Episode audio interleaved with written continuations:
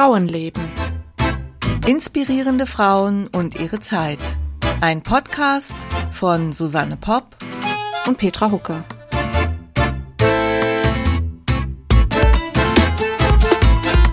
Ja, hallo Petra, zweite hallo. Folge. Mhm. Erste ist doch ganz gut gelaufen, oder? Wir trauen uns gleich an die nächste. Wir trauen uns gleich an die nächste und ja, also das Feedback ähm, bis jetzt war äh, wohlwollend bis positiv. oder oder ach eigentlich war es schon recht positiv, oder? Wie sieht's? Ja. Was, was hast du so gehört? Ich habe auch nur Positives gehört. Die Leute haben sich nett zurückgehalten, falls es ihnen nicht gefallen haben sollte.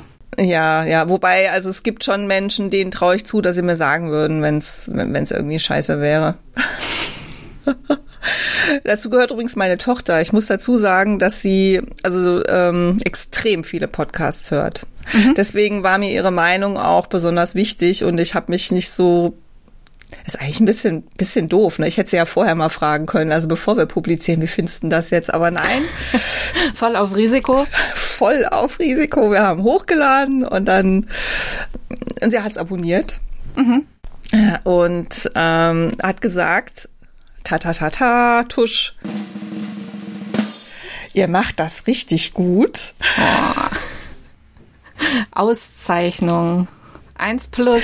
Genau, eins plus. Also hiermit auch für dich, liebe Petra. Ähm, hatte auch was zu kritisieren. Sie meinte, wir sollten am Anfang noch ein bisschen genauer sagen, warum wir jetzt diese oder jene Person eigentlich vorstellen. Das haben wir bei der Merian so ein bisschen vernachlässigt. Okay.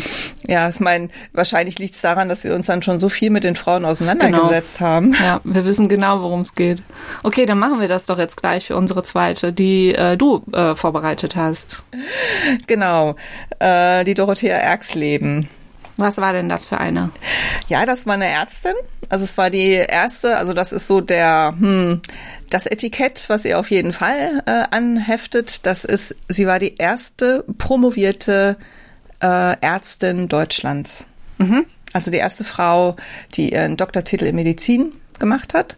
Das ist das eine. Und das andere hängt eng damit zusammen, weil äh, das durchaus nicht selbstverständlich war, dass Frauen studieren konnten. Und das ist halt auch die Geschichte, die wir euch dann jetzt erzählen wollen, wie das überhaupt sein kann.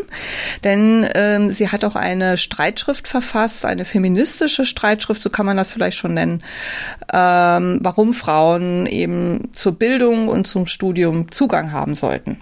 Mhm, okay, da bin ich gespannt.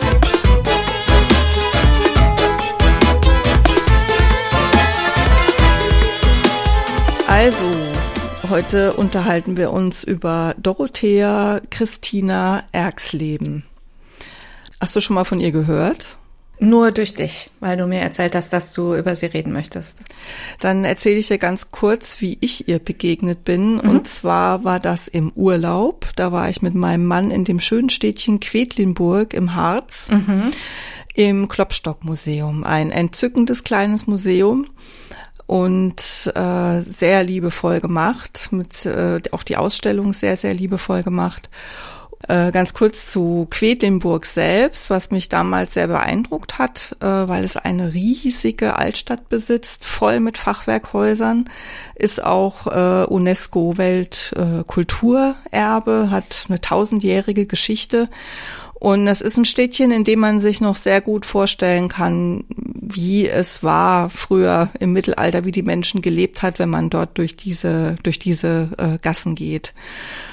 Also in dieser Stadt wurde äh, Dorothea ähm, Christina äh, geboren, damals noch äh, unter dem Namen Leporin. Das war also ihr Familienname. Sie war die Tochter eines Arztes und äh, sie wurde dann später auch Ärztin und hat auch als Ärztin gearbeitet und sie hat sogar ihren Doktor gemacht. Und das ist eigentlich das Besondere, weswegen wir auch heute über sie sprechen, weil sie war also eine der ersten überhaupt, die einen Doktor an einer Universität abgelegt hat. Das war in dem Fall die Universität Halle und die sich also als promovierte Medizinerin, als promovierte äh, Ärztin äh, etablieren konnte und das gegen alle Widerstände. Das ist also der eine Grund, weswegen wir uns über sie unterhalten. Der andere Grund ist, dass sie auch eine theoretische Schrift über Frauenbildung verfasst hat. Und das hat mich total fasziniert.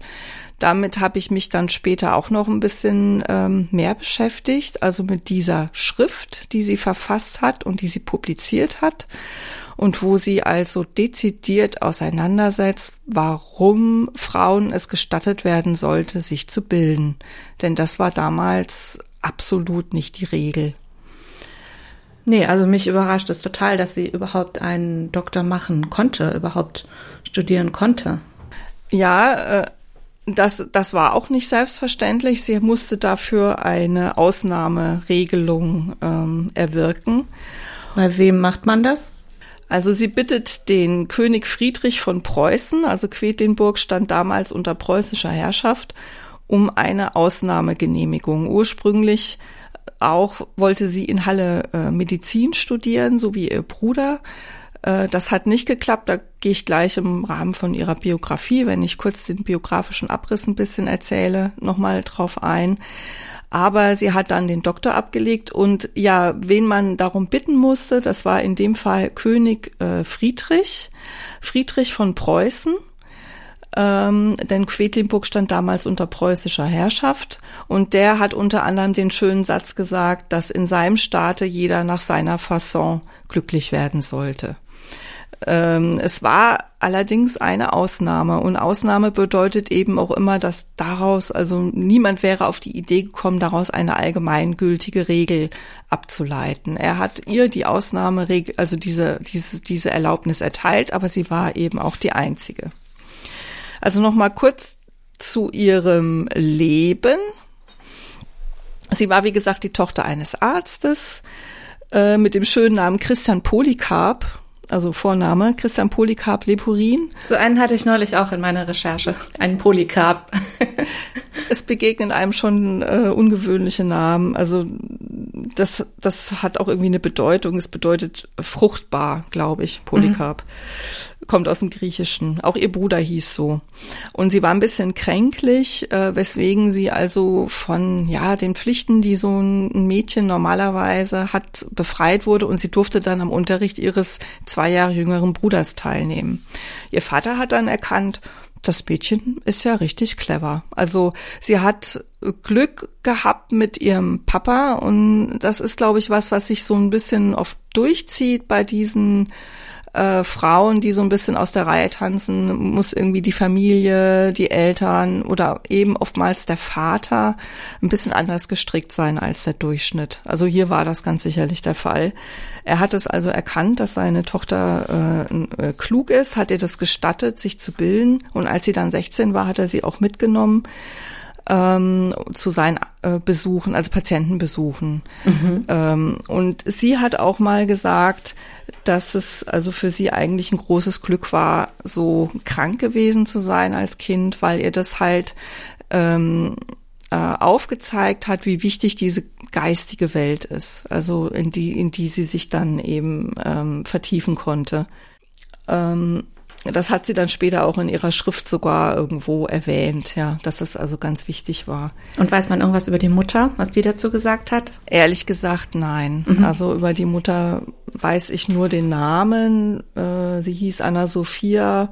Die war sogar einiges älter als ihr Mann, wenn ich das richtig sehe. Mhm. Also ganz kurz vielleicht noch mal zum Hintergrund, ähm, vor dem also sie dann diese Schrift äh, verfasst. Das macht sie nämlich, also man muss jetzt sagen, sie ist ja mit 16, geht sie das erste Mal mit zu Patienten. Sie lernt also das Medizinerhandwerk sozusagen von ihrem Papa. Ähm, aber mit 23 verfasst sie eben auch diese Schrift, auf die ich dann gleich noch kurz eingehen will. Und ich möchte, wollte nur ganz kurz was so zum Hintergrund sagen, weil damals war nämlich in Europa durchaus eine Debatte im Gang, wo es darum ging, wo die Frage gestellt wurde, ob Frauen zur Krönung, also zur Krone der Schöpfung gehören oder nicht. Also diese Diskussion wird auch Querelle des Femmes genannt. Und das ist jetzt kein Zufall, dass das ein französischer Begriff ist. In Frankreich war man in dieser Hinsicht damals ein bisschen moderner als in Deutschland. Diese Debatte dauerte ungefähr vom Mittelalter bis zum späten 18. Jahrhundert. Also die Frage, ob Frauen den Männern gleichgestellt sind und gleichgestellt sein sollten und die Frage äh, der Erziehung von Frauen und welche Rolle Frauen in der Kultur zu spielen hatten. Äh, also in Frankreich gab es auch Männer, die dafür plädiert haben, Männer und Frauen gleichzustellen. In Deutschland hat man das weniger so gesehen. Also hier herrschte tatsächlich das Bild der jungfräulichen, frommen Frau vor. Das Bild der Frau als Ehefrau und Mutter, also wie man das eben aus der Bibel her kennt. Also das heißt, Frauen konnten den Männern es vielleicht noch in den Sprachen gleich tun oder im Briefe schreiben oder so, aber keinesfalls in der Wissenschaft oder in der Philosophie. Also Wenn, es gibt Ausnahmen, ja.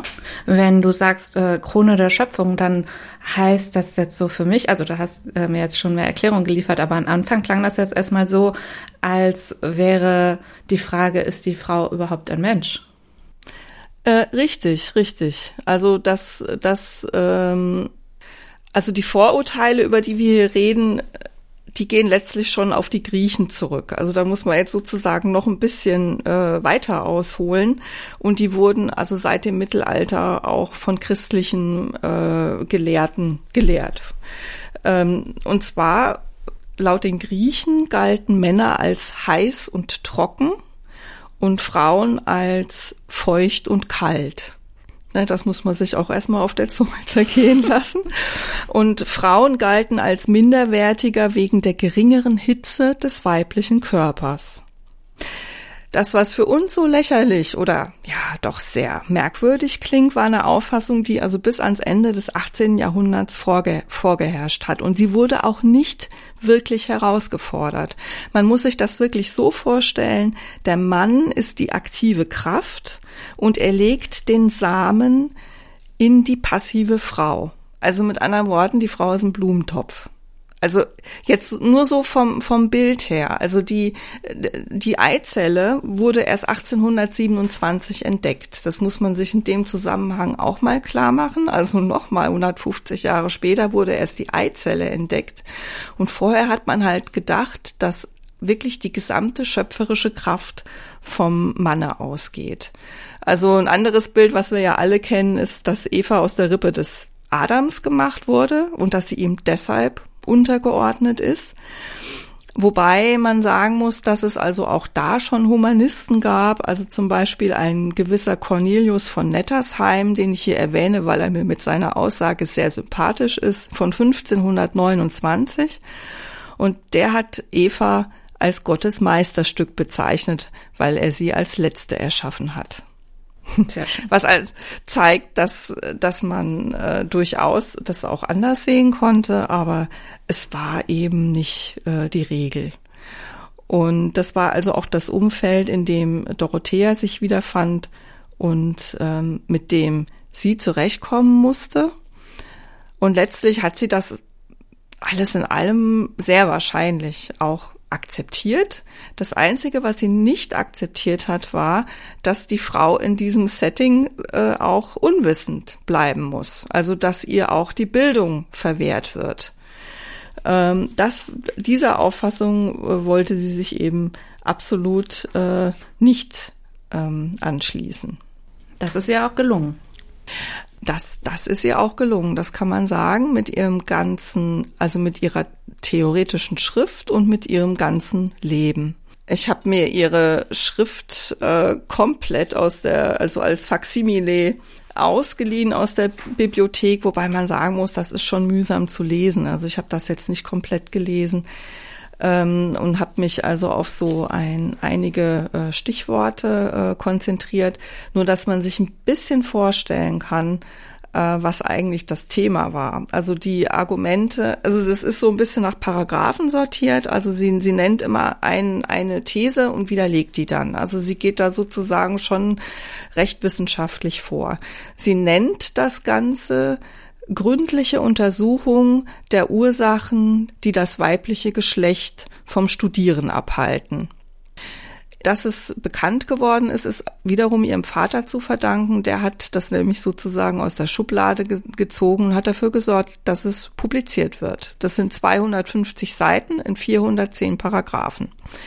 Die Fragen, die sie, mit denen sie sich auseinandersetzt, sind zum Beispiel, ob Weiber Menschen seien oder Aha.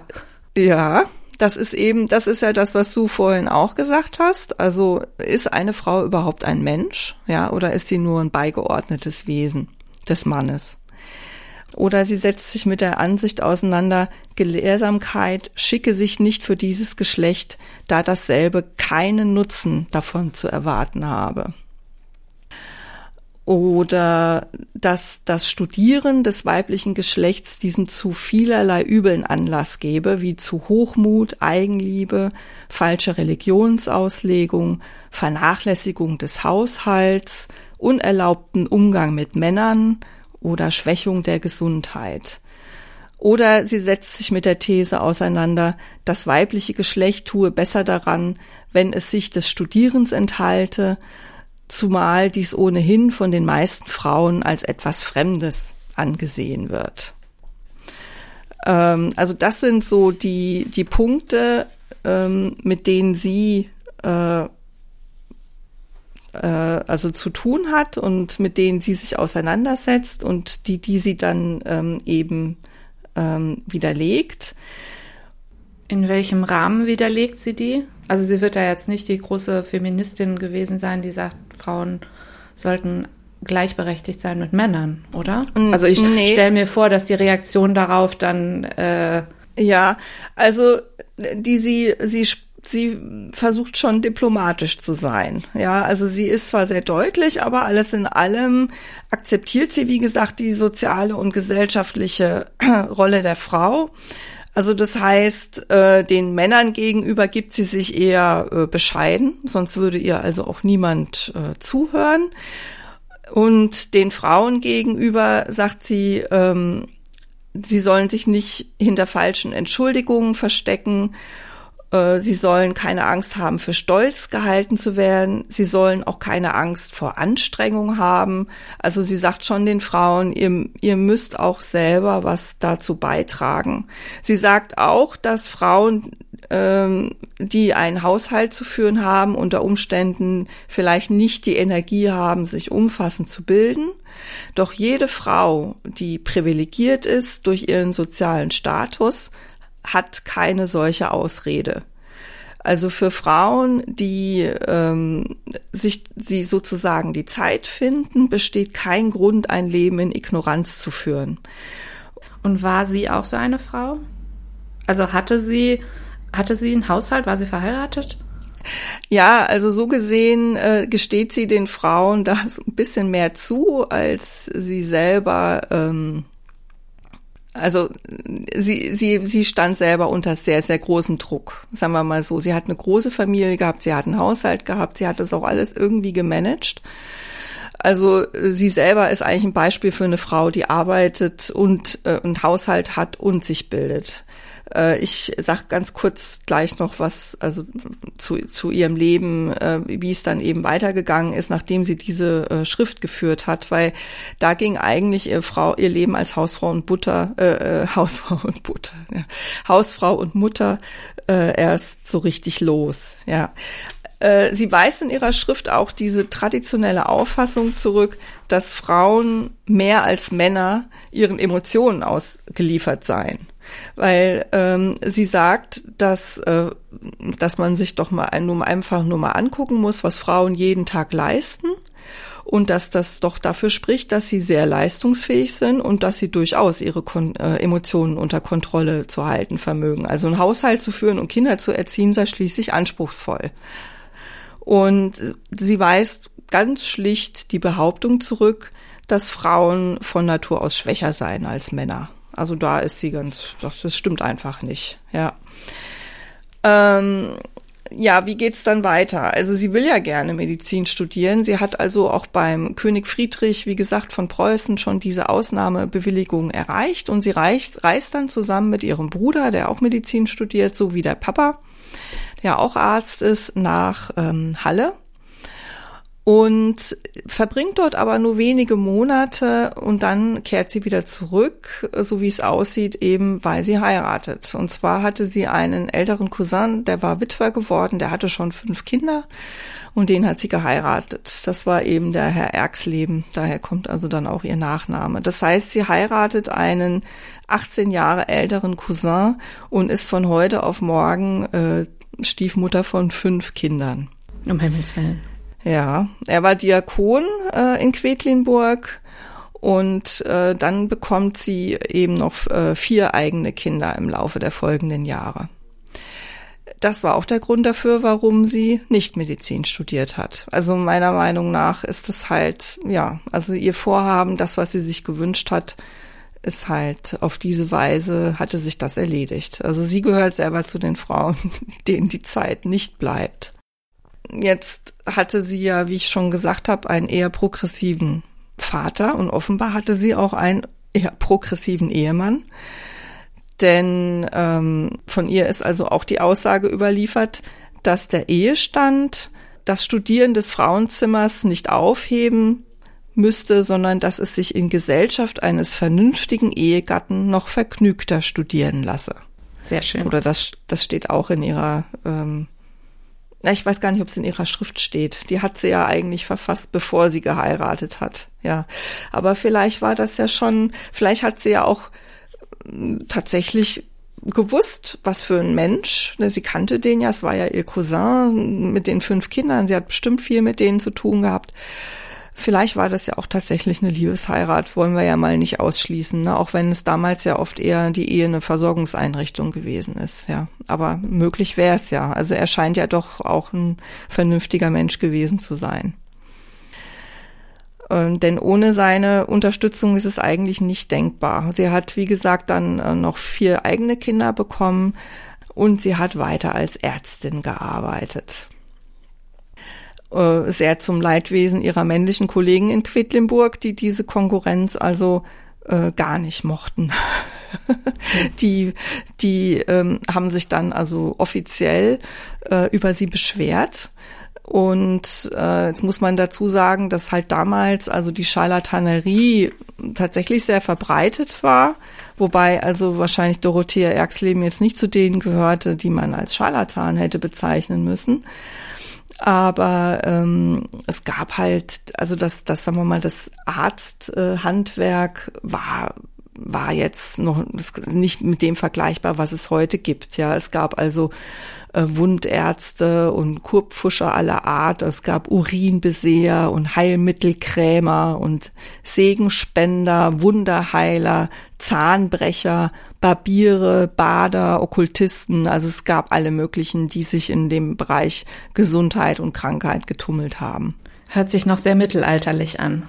Ja, das, das blieb leider, leider im Grunde genommen auch noch sehr lange so. Also die Medizin, ja, also ich glaube, mit jemandem, der sich gut äh, mit, mit Kräutern so auskannte, da warst du unter Umständen besser dran als jemand, der wirklich Medizin studiert hatte. Also auch bei der Medizin äh, hielt es Dorothea Erxleben mit den äh, Reformern. Äh, damals äh, gab es in Halle, also der war Mediziner in Halle und in Berlin, er war auch Leibarzt des Königs, einen äh, äh, Professor Georg Ernst Stahl. Und er war der Meinung, dass das damals vorherrschende Bild des menschlichen Körpers, also des der den menschlichen Körper so ein bisschen als Mechanik, als mechanisches Ding aufgefasst hat. Also es gab Säfte, äh, damals wurde ja auch wahnsinnig viel zur Ader gelassen oder alle möglichen, diesen Säften des Körpers wurden alle möglichen Funktionen zugesprochen. Ne? Die Gallenflüssigkeit und also das Blut natürlich, also alles, was im Körper zirkuliert, äh, dem wurden, wurden alle möglichen Bedeutungen äh, zugesprochen. Und äh, Körper und Geist hat man als zwei verschiedene Dinge äh, betrachtet. Und dieser Stahl war eigentlich der Meinung, dass das äh, nicht korrekt sei, sondern dass Körper und Seele zusammengehören. Er, er hat sogar vorgeschlagen, die Medizin nicht als Naturwissenschaft, sondern als Geisteswissenschaft zu betrachten. Also im Grunde genommen, also für mich, ich habe das dann ein bisschen so interpretiert als so ein Vorläufer der äh, Psychosomatik, ja, könnte man fast schon sagen. Und äh, das war also ihre Auffassung. Ähm, auch in ihrer Doktorarbeit ging es letztlich darum, dass man sich für eine Behandlung eines Patienten einfach ein bisschen mehr Zeit lassen sollte, dass das alles nicht so hoppla hopp gehen sollte, also Mittelchen rein und Patient ist wieder gesund, sondern also sie hat sich auch für die ganzheitliche Betrachtung des ähm, Menschen einfach mehr Zeit gelassen und wahrscheinlich hatte sie deshalb auch äh, recht viel Erfolg in Quedlinburg, kann ich mir also sehr gut vorstellen. Du hast uns ja mit einem Cliffhanger zurückgelassen, dass die äh, männlichen Ärzte sich beschwert haben. Richtig, sie haben sich also beschwert, äh, das ging dann auch an offizielle Stelle, dass ja diese Frau, die da praktiziert, überhaupt nicht Medizin studiert hatte, was stimmte, sie musste ja diese Kinder versorgen. Und dann hat sie sich also erinnert an diese Ausnahmebewilligung, die sie hat, hat von der Universität und ist dann wieder nach Halle gereist und hat äh, ihre Doktorarbeit vorgelegt, ihre Dissertation und hat diese auch erfolgreich äh, verteidigt und wurde promoviert. Also sie war dann Frau Doktor. Und dann ist sie wieder nach Halle zurückgekehrt und ihr konnte keiner mehr was.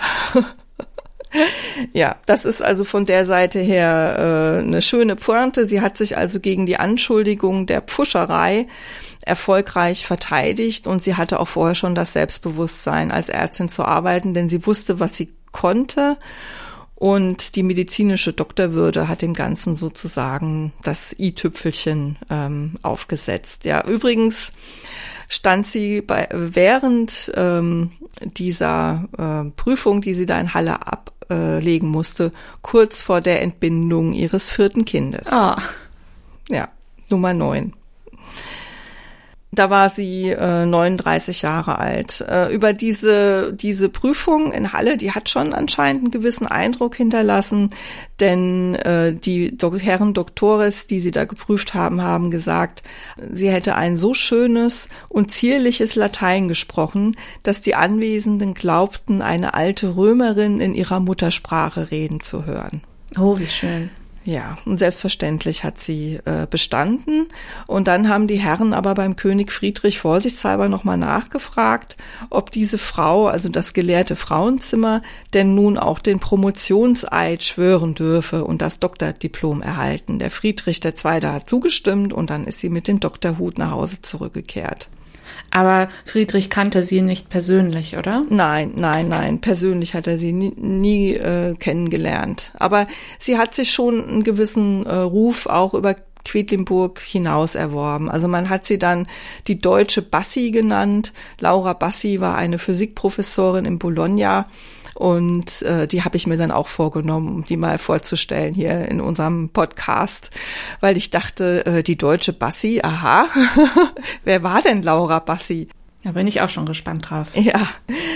Und ähm, ja, vielleicht ganz kurz noch, sie ist leider nicht sehr alt geworden. Wie gesagt, mit 39 hat sie ihren Doktor gemacht. Äh, mit 47 ist sie gestorben wohl an einer, äh, ja, wahrscheinlich hatte sie Brustkrebs, denn es heißt, sie starb an einer Blutung äh, der Brust. Man hat es sehr bedauert, sie zu verlieren, weil, wie gesagt, sie sich viel Zeit für ihre Patienten genommen hat, weil sie versucht hat, weil sie jeweils die Anfänge der Krankheiten erforscht hat, weil sie versucht hat, äh, alle Zusammenhänge zu verstehen und weil sie den Patienten in den Mittelpunkt ihrer Behandlung äh, gestellt hat.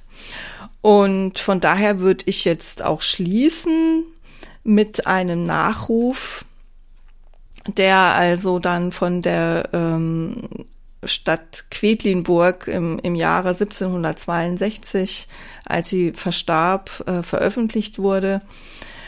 Diese Stadt bedauert den Verlust einer Seltenheit des schönen Geschlechts den sie durch den frühzeitigen Tod der hochgelehrten und hocherfahrenen Frau, Frau Dorothea Christiane Erxlebin, geborene Lepurinin, der Arzneigeladheit Doktor erlitten. Jetzt hat man auch mal einen kleinen Eindruck von der Sprache ähm, der damaligen Zeit.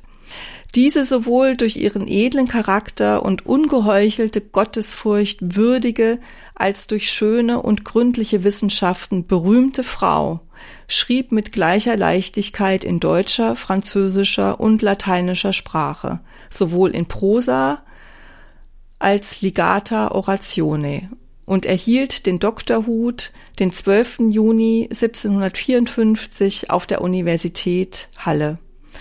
Unermüdet das Elend des armen Nächsten zu lindern, exerzierte sie Praxin Medicam mit Ruhm, Glück und göttlichem Segen. Also es geht noch ein bisschen weiter. Ich will das jetzt nicht, ähm, nicht alles vorlesen. Und am Ende heißt es dann, ohne Schrecken sah sie dem Tode entgegen, machte dessen Ankunft ihren Kindern kund, bestellte ihr Haus und starb sitzend, sanft und selig, am 13. Juni an einer Verblutung, so ein gefährlicher Schade an der Brust, verursachet im 47. Jahre ihres rühmlichen Lebens. Hätte es doch Gott gefallen, diese Jahre zu verdoppeln. Sitzend, sanft und selig. Ja, sitzend, sanft und selig ja, es ist schon rührend eigentlich auch, muss ich sagen. Und ich habe es auch deshalb jetzt so ausführlich vorgelesen, weil ich finde, dass es dann doch zeigt, welchen Ruf sie genossen hat, als sie starb. Also, dass man das äh, durchaus anerkannt hat, dass man ihre Lebensleistung anerkannt hat und gesehen hat. Und äh, ja, auch dass es halt schon eine wirkliche Ausnahmeerscheinung gewesen ist. Diese Dame, von der ich vor meinem Besuch in Quedlinburg im Klopstock-Museum noch nie gehört hatte. Ja, aber es ist gut, dass wir das jetzt nachgeholt haben. Ja, freut mich auch, dass ich es erzählen durfte. Dieses sich äh, hinwegsetzen über äh, Konventionen, das finde ich schon auch wirklich äh, ganz außerordentlich. Und äh, auch diese Schrift natürlich, weil sie nämlich den Akademikern, dadurch, dass sie es akademisch abgehandelt hat, so richtig an den Karren gefahren ist. Das muss man einfach mal so sehen. Ja. Schade nur, dass es leider keine großen Auswirkungen gehabt hat. Also für die nächsten paar Jahrzehnte hat sich also an die Stellung der Frauen keineswegs verbessert. Im Gegenteil. Die Angst der Männer vor gebildeten Frauen war einfach viel zu groß. Also man hatte dann die Angst, das war dann, das war gut, damit beschäftigen wir uns dann ja vielleicht auch später noch. Man hatte dann einfach die Angst, dass Frauen, die sozusagen über den Tellerrand hinausschauen, nicht mehr geeignet sind, ihre häuslichen Pflichten zu erledigen. Also es ist ganz zwiespältig. Ich habe schon das Gefühl, dass, äh, dass Männer verstanden haben, dass Frauen sich durchaus bilden könnten, aber sie hatten wirklich, sie wollten das einfach nicht. Sie wollten, dass die Frau sich um ihren Teil kümmert und und nicht unzufrieden wird, weil unzufrieden, mit unzufriedenen Frauen wollten sie sich also nicht abgeben. Und eine gebildete Frau ist tendenziell auch eine un unzufriedene Frau, wenn sie nur den Haushalt macht und äh, sich in Anführungszeichen nur um die Kinder kümmert. Ja, wobei eben auch äh, Christina Leporin äh, beziehungsweise Erxleben schon sagt, ähm, äh, nur, äh, Kindererziehung sei schließlich anspruchsvoll und da hat sie auch völlig recht mit. Ja, vor allen Dingen bei neun Kindern auch bei, und auch vor allem bei neuen Kindern. So viel also zu Dorothea Christina Erxleben, geboren 1715 und gestorben 1762.